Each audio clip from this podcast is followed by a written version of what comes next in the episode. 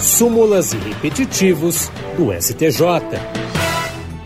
E hoje vamos falar sobre recurso repetitivo. A primeira sessão do Superior Tribunal de Justiça definiu que as obrigações ambientais têm natureza próprio terreno, de modo que o credor pode escolher se as exige do proprietário ou possuidor atual, de qualquer dos anteriores ou de ambos, ficando isento de responsabilidade o alienante cujo direito real tenha cessado antes do dano causado, desde que para ele não tenha concorrido direta ou indiretamente. Segundo a relatora, a ministra Suzete Magalhães, esse entendimento já estava consolidado na súmula 623, que se baseou na jurisprudência do STJ, segundo a qual a obrigação de reparação dos danos ambientais é próprio terreno, uma vez que a Lei 8171 de 1991 vigora para todos os proprietários rurais, ainda que não sejam eles os responsáveis por desmatamentos anteriores.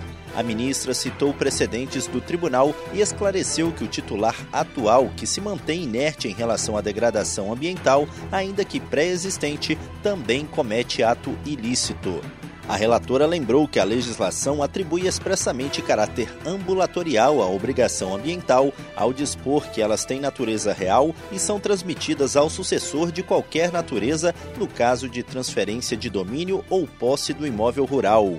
Ela ressaltou ainda que o titular anterior do direito real que tenha causado o dano também se sujeita à obrigação ambiental, porque a responsabilidade civil nesse caso também é solidária.